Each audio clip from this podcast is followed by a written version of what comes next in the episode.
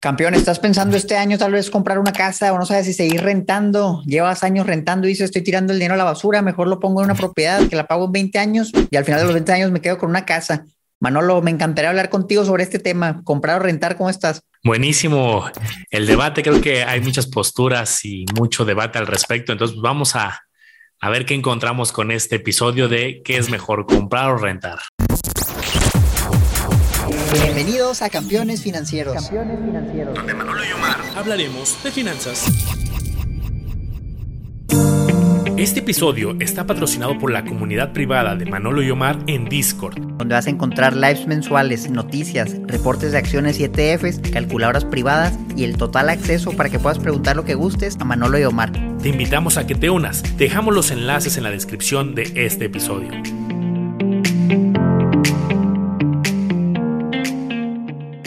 Fíjate, de entrada, yo te puedo contar mi experiencia. Yo renté muchísimos años y hace poco compré una casa el año pasado. Yo ahora vivo en la casa que estoy pagando con un crédito hipotecario. La verdad, lo que he notado es que antes que rentaba, por ejemplo, cuando me gradué de la universidad, me fui a trabajar a otra ciudad y vivía con un roommate. Cuando rentaba una casa y la repartíamos entre dos, tres personas, la verdad es que era bien poquito lo que se pagaba de renta y vivías en una casa bien, en, un lugar bueno, con, con un monto, yo te hablo de rentas de 1.500, 2.000 pesos, ya dividido entre dos, tres personas la casa.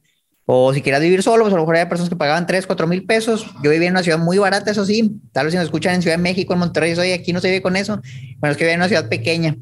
Ahora, por ejemplo, que me vine a Monterrey, una ciudad muy cara, aquí sí, pues a lo mejor la renta, depende de dónde ibas, no bajar de 5 o 10 mil pesos. Entonces, esto es muy subjetivo.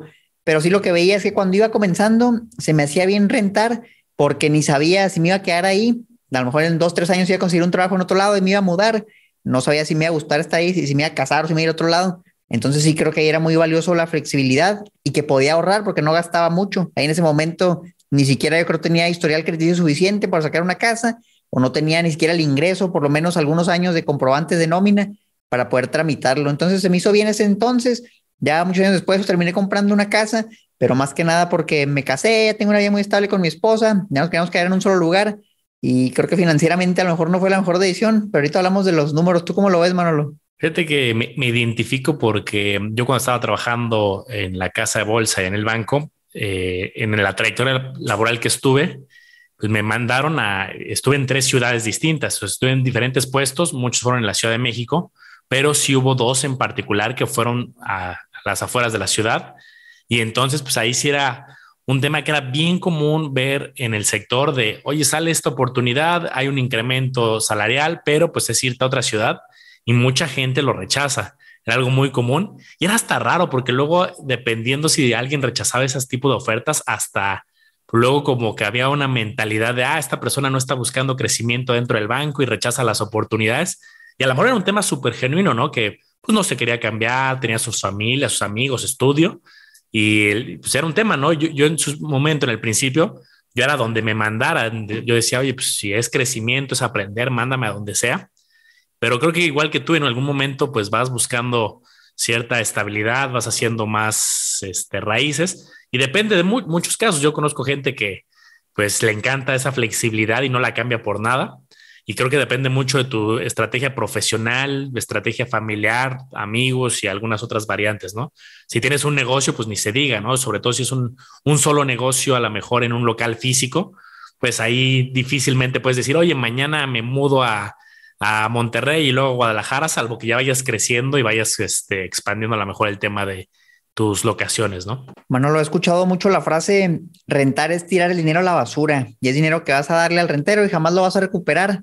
¿Qué opinas de esto? ¿Será cierto que realmente si pagas una renta estás desperdiciando el dinero ahí? Pues yo creo que va muy por lo que platicábamos, ¿no? Una cosa por otra. O sea, es el costo de la flexibilidad, el costo de tú no tener que amarrarte a lo mejor un crédito hipotecario. También creo que la circunstancia es bien diferente si alguien dice, oye, pues yo estoy iniciando mi carrera laboral y estoy ganando algo de dinero, pero no tengo para dar un enganche fuerte, es muy diferente la situación de esa persona, alguien que diga, oye, pues yo me puedo comprar casi de contado un departamento, una casa, tengo muchísima flexibilidad este, en la parte financiera también, pues los números van a ser muy distintos. Entonces, y claramente este último caso es un porcentaje muy chiquito de la población. Entonces, yo creo que no necesariamente porque es unas cosas por otras, y tocabas un punto bien importante al principio. Hay rentas que yo he visto un cuarto muy chiquito en Ciudad de México, pero porque la zona es estratégica y estás a cinco minutos de Reforma, de Santa Fe, de Polanco, y es un cuarto chiquito y es un valor alto, ¿no? 15 mil, 20 mil, depende obviamente de la cercanía o mucho más. A, a, mí me tocó, por ejemplo, rentas de, he visto en ciudades de 3 mil, de 4 mil, de 5 mil, de 7 mil, y pues depende mucho de la historia de la locación. Por ejemplo, en Ciudad de México, ya para pasarte el micrófono, también está el costo de tu tiempo. Eh, alguien que dice, bueno, no, ¿sabes qué? Yo me voy a ir en la Ciudad de México, me voy a ir hasta las afueras porque encontré algo para rentar muy barato. Sí, pero hago a mi trabajo en época de tráfico, dos horas y media. Me tocaba platicar con personas que sean dos horas y media, tres horas de ida y esas mismas de regreso. Oye, seis horas de tu día de lunes a viernes le vas a dedicar al tráfico, también eso creo que en tema emocional y de salud también tiene un costo. Fíjate que eso es bien interesante. Justamente cuando compré esta casa el año pasado, se dio la coincidencia que conocí a la persona que iba a ser mi vecino y que también iba a comprar la casa de enseguida. Me tocó porque era el notario justamente donde fui a firmar el contrato. Y me dijeron, ah, mira, es tu vecino, qué padre. Eso fue en octubre del año pasado y la persona me parece que ya lo había, ya había amarrado el trato, ya tenía el contrato y todo, ya le iba a comprar. Me mudé, yo la compré al mes, me mudé y a la fecha, Manolo, ya estamos hablando de junio de 2022, casi, casi un año después, la persona todavía no se muda. Y es que su notaría estaba como sin tráfico a 40 minutos aquí en Monterrey de la casa, pero en el centro. Y ya cuando agarras tráfico, una hora, una hora y media. Entonces, quién sabe, a lo mejor hasta la persona se arrepintió y ya no se va a mudar, porque por lo menos ya nunca lo he visto. Bien valioso eso consideren. Tal vez a lo mejor es mejor rentar algo enseguida donde estás. Si ahí a lo mejor es muy caro, no lo puedes comprar ahí. O si lo puedes comprar, pues también lo puedes considerar. Nada más para que se una idea, si alguna regla de dedo que he estado viendo a la hora de analizar propiedades, si tú quieres comprar la casa que estás rentando, usualmente si sacas un crédito y das el 10% de enganche, que es lo mínimo que un banco te va a pedir, en la mayoría de los casos, vas a terminar pagando aproximadamente el doble de lo que pagabas de renta en mensualidad. Por ejemplo, hice un cálculo con una casa de un millón de pesos, que vamos a decir que se renta al 5% anual, una renta promedio, equivale a unos 50 mil pesos de renta al año, son 4 mil 100 pesos al mes. Si tú quisieras comprar esa casa de un millón y das 100 mil pesos de enganche y sacas un crédito por 900 a un CAT, y que es importante el primer tip, no pongan la tasa de interés a la hora de hacer cálculos, pongan el costo anual total del CAT, porque eso te va a decir realmente cuánto estás pagando, incluyendo, lo he mencionado muchas veces, seguros, comisiones, cualquier cosa oculta que te quieran vender y obviamente los intereses.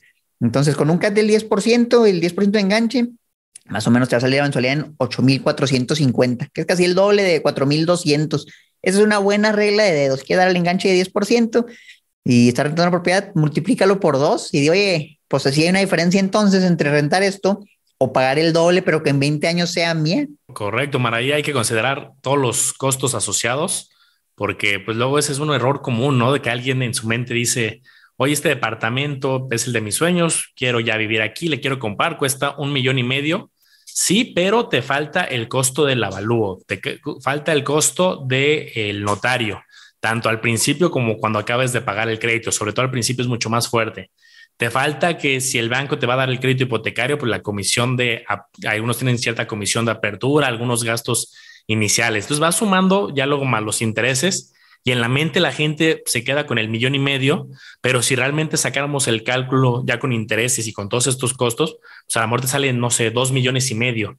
Oye, ¿y pues, en qué momento, no? Y financieramente ese es el análisis que debes hacer, considerar todos los costos y de ahí pues ya ir haciendo estrategias como, oye, y si doy un enganche más fuerte y si doy un adelanto parcial para pagar menos intereses. Y ahí es cuando ya dices, oye, pues dos millones y medio, pues sí, le voy a echar ganas para tratar de pagar mucho menos intereses. Fíjate, esa es la otra. Tal vez dices, sí, sí, la voy a comprar, voy a hacer el esfuerzo y téngale que te mudas. Y resulta que tu casa no está equipada. A lo mejor la que estaba rentando ya tenía su boiler, ya tenía los servicios, a lo mejor se te lo dieron con, con el internet, con el gas y nada, que te quisiste comprar una casa nueva. Y sabes que voy a agarrar una casa, no importa que sea una casa pequeñita, pero que sea mía y téngale, pues no trae nada. Sabes que no, no le sale agua, empezaron a cortar el agua, eso está pasando aquí en Monterrey, están cortando el agua en las casas. Híjole, pues tienes que poner una cisterna con una bomba o bañarte en la madrugada o en la noche cuando esté el agua. Todo eso son un montón de gastos y yo no les miento, no me imaginaba que iba a gastar tanto dinero en tantas cosas que según yo había hecho una planeación financiera y no, mira, voy a comprar nada más estas cosas. No, hombre, no, o sea, la verdad es que cuando compras la casa son un montón de gastos que ni sabes que existían, y tienes que pagar el predial y el predial se paga cada año y tienes que pagar, no sé, hace mucho calor y poner algún abanico, un ventilador o un mini split. Se vuelve fea la cosa, entonces les diría, piénsenla también bien. Si van a comprar una casa, agarren un buen presupuesto para cualquier cosa que le tengan que hacer. Y por más que vayan a ver casas, no van a saber todo lo que le falta. O sea, yo fui muchas veces a ver la casa que iba a comprar y hice una lista de todo lo que según yo ya le faltaba, que le iban a arreglar. Y no, de todas formas, cuando me mudé, yo le tuve que meter muchas cosas y apenas voy acabando. Pero bueno, no por eso quiere decir que sea una mala opción tampoco. Ahora vamos a ponernos del otro lado de la moneda, mano. Ahorita hablamos de que no, tirar, la, tirar el dinero con una renta es, es por dinero desperdiciado. También hay personas que dicen, yo puedo comprar una casa y en 20 años la pago y va a ser mía, pero también cuando te pones a ver el costo total que vas a pagar con un crédito, es un poquito más del doble, usualmente en México, un poquito más del doble, lo que vas a pagar, el doble el valor de la casa. Por ejemplo, si una casa de un millón, terminar pagando un poquito más de dos millones. Nada más que aquí esto está engañoso, bueno, porque usualmente hablamos de créditos a 20 años y el dinero va perdiendo poder adquisitivo, va perdiendo valor sobre el tiempo. No es lo mismo que yo te diga, ahorita tengo un millón de pesos, a que en 20 años te diga, ya junte un millón de pesos. Híjole, pero necesito dos para vivir. Entonces, tengan en cuenta eso. Sí, sí suena hoy, vas a pagar el doble, pero no es dinero de hoy, es dinero que a lo largo de 20 años vas a estar pagando y con el paso del tiempo, el inmueble que compres en 20 años muy probablemente valga más de lo que vale ahorita, dependiendo de qué hayas comprado, en dónde lo hayas comprado. Aquí también hay ciertos mitos. Oye, ¿sabes que La casa siempre sube valor. Eso, eso no es cierto. Si compras una casa muy vieja, o una casa usada que ya tenía 30, 40 años, en 20 años más a lo mejor ya se le va a estar cayendo la construcción y ya no va a valer tanto, va perdiendo valor.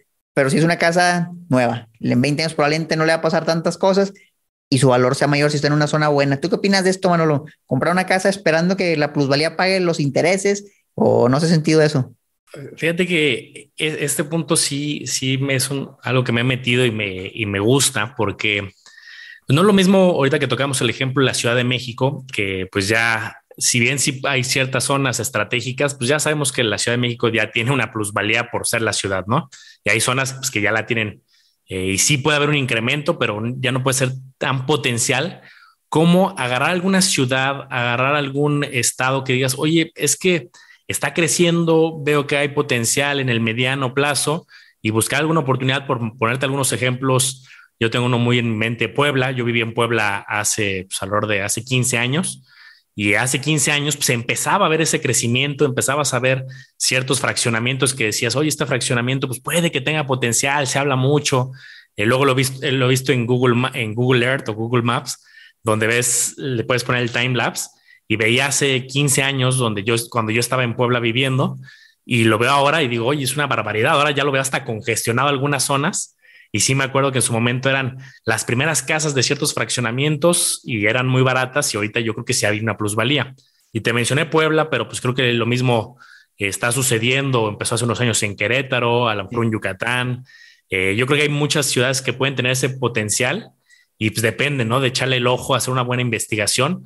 No creo que tampoco sea todo el estado de Querétaro, todo el estado de, Puebla, más bien es ciertas ciudades, ciertas zonas estratégicas y ahí podría haber a lo mejor un poco más de plusvalía. Fíjate, bueno, les voy a enseñar un ejercicio que hice ahorita, lo desarrollé en un par de minutos y ustedes campeones pueden hacer lo mismo para que calculen, porque al final de cuentas, si lo quieren ver financieramente hablando, muy fácil como armar un Excel, meter números y ver al final qué te conviene más, si pagar renta, porque te va a sobrar dinero en caso de, ahorita hablábamos de que si compras una casa, vas a pagar más o menos el doble si haces el 10% de enganche. Entonces vamos a decir que pagas de renta 4 mil pesos, pero con la mensualidad vas a pagar 8 mil. Entonces, si haces el análisis de cuánto dinero te sobraría si tú rentas, porque vas a tener que estar pagando mucho menos que con la casa, y luego te pones a ver qué puedes hacer con ese dinero, si no haces nada o si lo inviertes a cierto rendimiento bajito, cierto rendimiento más agresivo, y al final del otro lado no ahorras nada, pero tienes una casa que va a tener un cierto valor. Entonces, me gusta hacer el ejercicio de comparar si me sobra algo y lo voy juntando contra si compro el inmueble y no tengo nada de dinero para invertir pero al final tengo la casa, ¿cuál valdría más? Y con base a eso puedes darte una idea. Si bien es cierto que hay que incluir muchos gastos más, que aquí no están, como el gasto de equiparlos y que los impuestos y todo eso, pues lo podemos usar de referencia y ahí partir. Entonces, fíjense nada más, una casa de un millón de pesos, decíamos el 5% de renta, es algo razonable, 4.100 pesos. Si tú pagaras el doble con un crédito a un 10%, tenemos unos 8.450, entonces tu diferencia son de unos 4.200 pesos, que si el que renta le va a ir sobrando y va a poder invertir, y el que paga la casa pues va a pagar todo y se va a quedar sin nada, asumiendo que sería tu presupuesto. Son 240 meses, 20 años. Entonces, si tú rentas y durante esos 20 años la diferencia la guardas, tú terminas con un millón de pesos, pero sin casa. Un millón de pesos, rentaste 20 años, tuviste donde vivir, pero tú no tienes una casa. el que compró la casa de un millón de pesos, fíjate cómo puedes decir ahí, oye, pues termino con un millón y en el otro lado termino con la casa que vale también un millón, pero después de los 20 años, algo ha de subir de valor. Entonces, por ejemplo, aquí hice una tablita con un 4% de plusvalía anual. Claro, no se me hace mucho, se me hace decente, un promedio de pérdida que con la inflación, 4%. Si por 20 años pasa eso, de un millón la casa va a valer 2.1 millones, ya se duplicó su valor. Y fíjate qué curioso, si te vas a una tablita de amortización, ahí les voy a hacer el comercial, yo tengo una crédito.mariocasiónfinanciera.com, métanle números ahí y les va a salir el pago mensual, el pago de intereses y el pago total. Entonces, para una casa de un millón, si das 100 mil de enganche y sacas un crédito de 900, a un CAT del 10%, que es muy buena condición, la verdad, y toda se puede en México a 20 años, vas a tener pagando el doble, 2 millones. Y fíjate, la persona que había rentado nada más tiene un millón. Entonces, aquí una conclusión rápida es, si tú vas a rentar, pero con ese dinero no vas a hacer nada más que guardarlo, probablemente si agarras una casa que tenga una plusvalía decente, vamos a decir hasta un 3% o un 2%, o sea, realmente probablemente sales ganando si tú compras la casa. Pero eso es asumiendo que la plusvalía va a ser bajita. Por otro lado, tú puedes decir, oye, ¿qué tal si yo sí sé invertir? Ya escuché 100 podcasts de los que tienen aquí en Campeones y veo los videos de Manolo, los videos de Omar, y yo con ese dinero pues lo voy a poner en algún lado para que genere algo si estoy rentando en lo que pasan 20 años. Y luego veo que hago, a lo mejor me compro la casa. Y aquí les puse varias simulaciones. Por ejemplo, si tú ahorras los 4 mil pesos al mes, que es lo que te sobra en el ejercicio, y lo inviertes en algo que te dé el 5%, vamos a decir que lo dejas ahí nomás en CETES, y la tasa va variando en promedio 5% en 20 años. Está razonable. Ya en vez de un millón ya es 1.7 millones. Si ganas el 7%, porque a lo mejor te fuiste algo un poquito más sofisticado, o sea, alguna SOFIP, por ejemplo, alguna SOFOM, 2.1 millones. Y ahí ya terminaste hasta con poquito más de la casa, o si vale el, el 4%, ya es prácticamente lo mismo. Mira, si inviertes y ganas el 7% y la casa sube 4% con año, al final terminas igual. Ya si ganas más, aquí es donde yo creo está la línea que divide el buen inversionista de la persona que mejor se compra la casa, Manolo. Si ganas a lo mejor un 10%, ya puede ser una diferencia considerable, donde a rentar 20 años, invertir la diferencia, te terminas con una gran suma de casi 3 millones y la casa que te costó un millón en 20 años vale 2 millones, ahí saliste ganando un milloncito extra, te puedes comprar tu casa y te queda todo un millón. Y yo creo que aquí es lo importante, Manolo, de, de todo lo que hemos hablado de invierte, invierte, invierte aquí, invierte allá. Aquí es donde realmente el que le puede sacar el mayor provecho a su dinero tal vez valore más rentar que comprar la casa, pero el que dice no, yo no va a invertir, quién sabe, a lo mejor sí le conviene más comprar la casa. ¿Cómo la ves tú? Está muy bueno el ejercicio y creo que entonces se convierte también en un reto de qué haces tú con el dinero en cuanto a ahorro, inversión, negocios o lo que quieras tengas para generar ciertas ganancias y mejor pagas una renta y el capital lo utilizas para inversiones o proyectos. O también del otro lado lo que yo decía, o metes el dinero en una casa con cierta habilidad de, que también tenga una buena plusvalía. Entonces hablamos de dos tasas, la tasa que tengas tú en tus inversiones, en tus negocios, en tu rentabilidad y la tasa potencial que pueda tener la casa cuando lo vendas. Habrá ejercicios como ahorita le hiciste del 2, del 3, a lo mejor habrá una del 7, 8 de la casa y también podría ser interesante. Pero a mí me gustaría también tocar el tema de las condiciones. ¿Cómo son, están las condiciones hoy en México, Mar? Hemos visto, por ejemplo, bancos que sacaban campañas agresivas hace tiempo, creo que hay alta competencia y de repente veíamos bancos yo al 9, yo al 8, al 8 y medio, al 7, pero también una realidad que me he dado cuenta es que esas tasas tan buenas que ponen luego en la publicidad es para los clientes, sus clientes VIP, por llamarlo de alguna manera. Clientes de muy altos ingresos, clientes con un buro de crédito impecable, eh, que pueden dar un enganche fuerte. Recordar que lo hemos dicho en otros episodios, luego un enganche mayor al 30, 35% te da acceso a mejores tasas, pero se oye muy fácil, ah, pues da un enganche al 35, pues sí, si la casa cuesta 2 millones, hablamos de 700 mil, ¿no? Entonces, ¿cuál, es, ¿cuál consideras, Omar, que es una tasa realista para el campeón que nos escucha, que dice, a ver, yo no, en esta etapa no tengo ni altos ingresos, empecé mi buró, pero apenas tengo una tarjeta, dos, la pago en tiempo, pero no es el historial eh, ya de 20 años y no puedo dar un enganche de 700 mil, 500 mil, ¿qué tasa crees que es una aceptable que podría el campeón eh, pensar en, en, estos momentos? Fíjate que se me hace bien interesante porque justamente hace poco, hace un par de semanas, me di cuenta por una noticia que publicaron en el Discord que tenemos. Justamente fue una noticia que decía, no han subido las tasas de interés los bancos para créditos hipotecarios desde el año pasado. Y dije, ah, caray, ¿cómo no puede ser posible esto? Yo compré la casa en octubre, una tasa decente antes de que hubiera un subidón de tasas. Y dije, pues si subieron las tasas de referencia, probablemente los bancos también van a subir las tasas de los créditos hipotecarios. Téngale que me metí al banco donde saqué el crédito y ofrecían exactamente lo mismo, no lo habían cambiado. dije, wow, pues sí, las tasas no han subido todavía. Entonces, ¿cuánto es una tasa realista? Contestando la pregunta concreta, una tasa realista para alguien con historial más o menos, vaya, un historial malo, tal vez poquito historial, un historial promedio, un ingreso promedio, te diría lo mejor que te den una tasa del 9 al 10%, que se traduce en un CAT a lo mejor del 10% yo considero que es bueno, 11% más o menos, 12% lo voy hasta altito. Yo creo que todavía se puede acceder a, productos de ese tipo. Ahora, la tasa más baja que he visto era poquito menos del 8%, pero también a veces le agregan de que seguros, comisiones y el CAT ya termina en el 9%. Yo creo que si logras un costo anual total de menos del 9%, Manolo, estuviste entre la élite. O sea, la verdad se me hace complicado, pero a lo mejor sí posible para alguien que, que se esfuerza mucho. Uno del 10% se me hace promedio y por ahí ando como por el 10% y se me hace bien. Lo pude mejorar un poco y todavía me falta todavía mejorarlo en el futuro, pero se me hizo bien. Ya del 11-12% yo diría incluso, pues piénsala, piénsala dos veces, porque si va sumando. ¿Tú cómo ves esto? Yo ahí lo que les parece a los campeones es aférrense a medio puntito abajo, es una diferencia de miles de pesos, pero bárbara. Ahí creo que a lo mejor es por falta a veces de, pues de experiencia, de colmillo, y dices, ah, pues me ofrece este el 10 y medio, el 10.2, ah, pues está bien, órale, ya me lo aprobaron. Y se te olvidó ir a comparar otros 3, 4, 5 bancos por flojera, por tiempo, por lo que sea, y uno te hubiera dado a lo mejor el 9.80. Ese 0.50 insignificante en un crédito de 2 millones a 20 años, estamos hablando de varios miles de pesos que yo sí invito ahí a, este, a comparar, a analizar se habla mucho de los brokers hipotecarios. Yo he conocido un par, nunca he tenido una experiencia como yo personal ejecutar un broker hipotecario, sino pues más bien de que he conocido en el medio.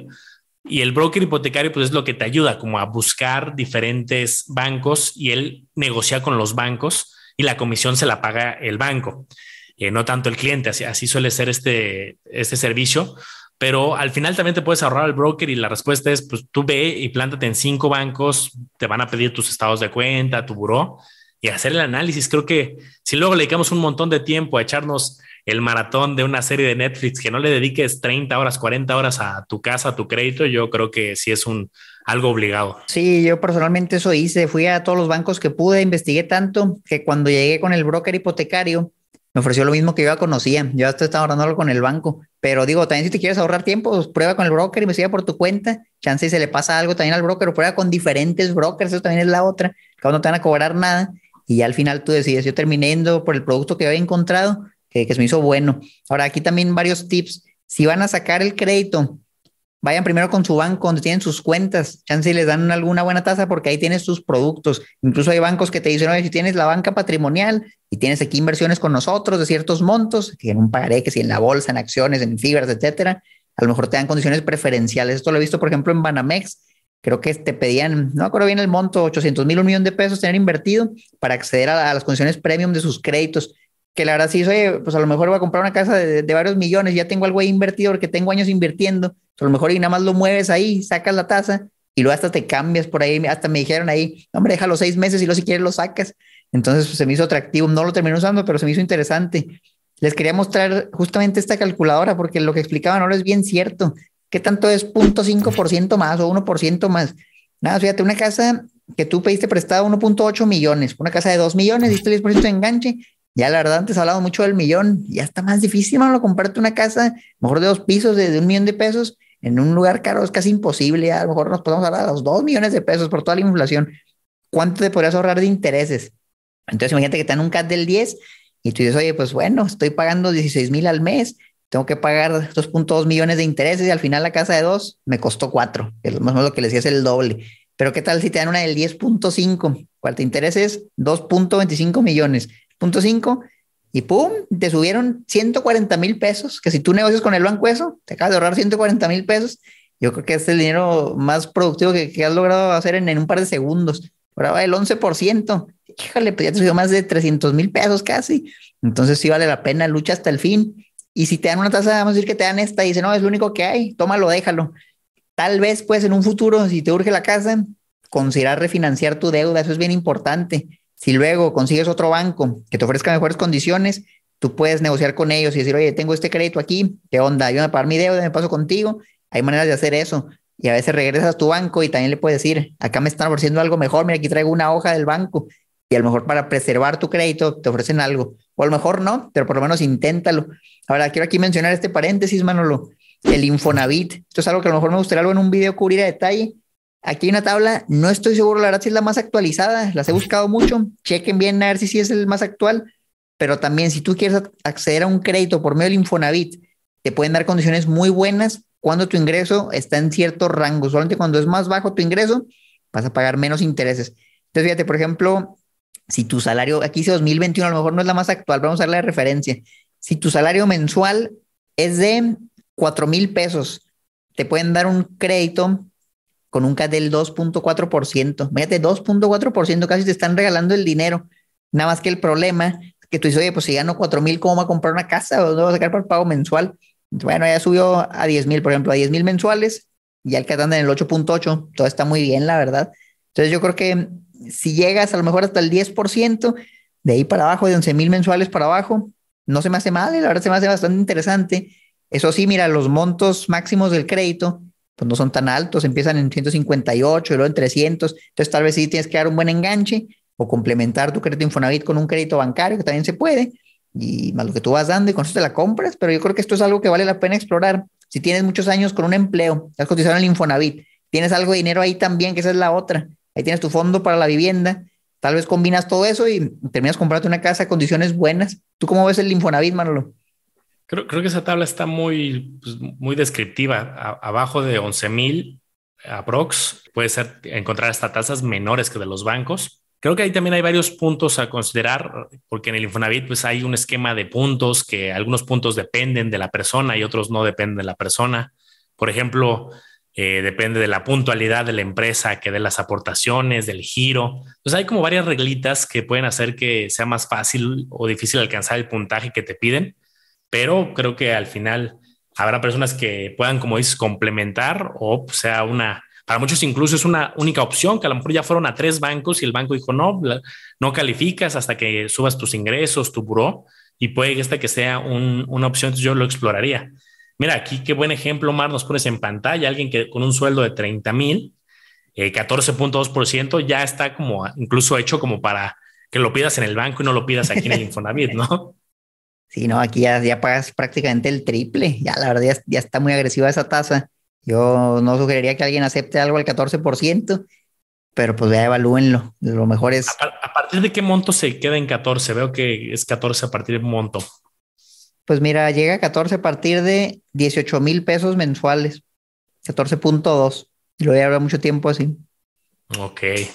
Bueno, pues es una, yo creo que una alternativa explorar. Ahí tienen la página de Infonavit, ahí salen tus puntos, sale información del crédito y pues ahí puedes explorar y comparar, ¿no? Yo creo que si ya vas a comparar seis, siete bancos o los que sean, para ahorrarte ese medio puntito que te decimos, pues también incluye el Infonavit para ver una alternativa adicional. Bueno, entonces la pregunta del millón y por la que estoy seguro los campeones entraron al video. ¿Es mejor comprar o rentar casa? Quisiera que cada quien diera sus conclusiones después de todo lo que hemos hablado. Y pues si quieres me arranco yo, mira, yo creo que, ah, bueno, ahí les doy otro tip. Si por ejemplo son emprendedores digitales y tienen su oficina en su casa, trabajan de manera remota, Ustedes pueden deducir una parte de su casa de la, de la renta que pagan, la pueden deducir, el espacio que usen para su oficina. Entonces, por ejemplo, yo antes vivía en una casa que rentaba, la mitad de la casa yo la ocupaba para, para los negocios, para todo lo que trabajaba.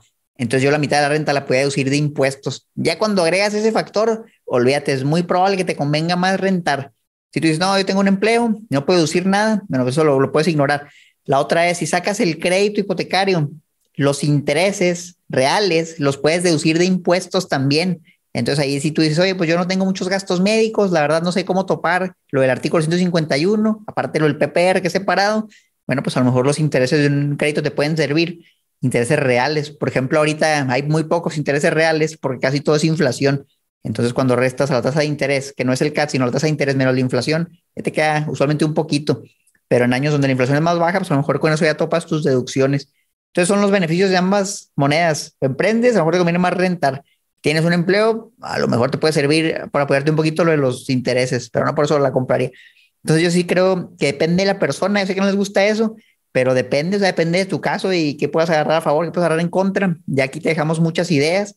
Yo al final, por ejemplo, en mi caso creo que era mejor rentar y yo sabía que era mejor rentar antes de comprar la casa, pero también está el otro que no hemos hablado, Manolo, es los beneficios psicológicos. O sea, es que ya compré mi casa y ya nadie me va a sacar y si quiero hacerle mejoras, ya se las puedo hacer, porque si rentas una casa y algo no te gusta, pues no le vas a meter dinero que para pintarla, que para ponerle una malla, porque no es tu casa y al final pues todo eso lo vas a terminar perdiendo. Pero si es tu casa, pues ya le puedes hacer lo que quieras.